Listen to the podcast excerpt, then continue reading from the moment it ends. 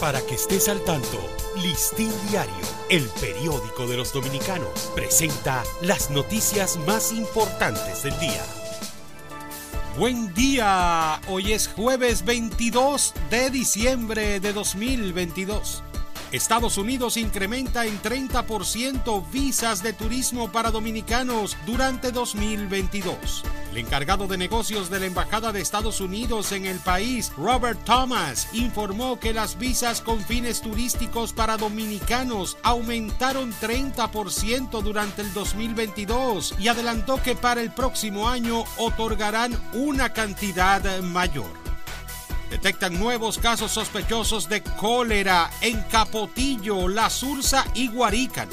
El Ministerio de Salud Pública espera los resultados de seis casos sospechosos de cólera en los sectores La Surza, donde hay un brote, así como en Capotillo y los Guarícanos de Villamella, mientras arrecian los operativos en busca de posibles casos para enviarlos al Laboratorio Nacional y las acciones para contener la propagación de la enfermedad.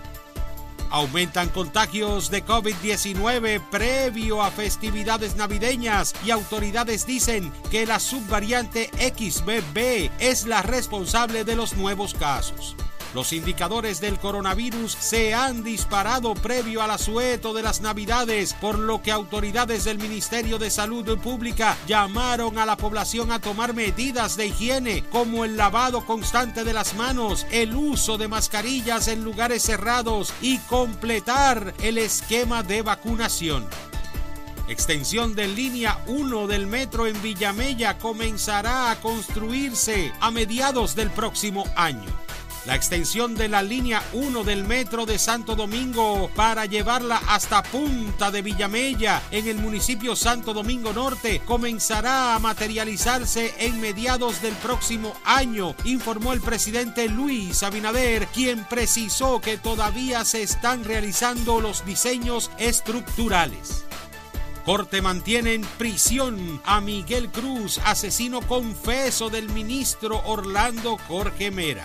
La segunda sala penal de la Corte de Apelación del Distrito Nacional decidió mantener en prisión preventiva a Fausto Miguel Cruz de la Mota, acusado de asesinar a tiros al exministro de Medio Ambiente Orlando Jorge Mera el pasado 6 de junio en el despacho del funcionario.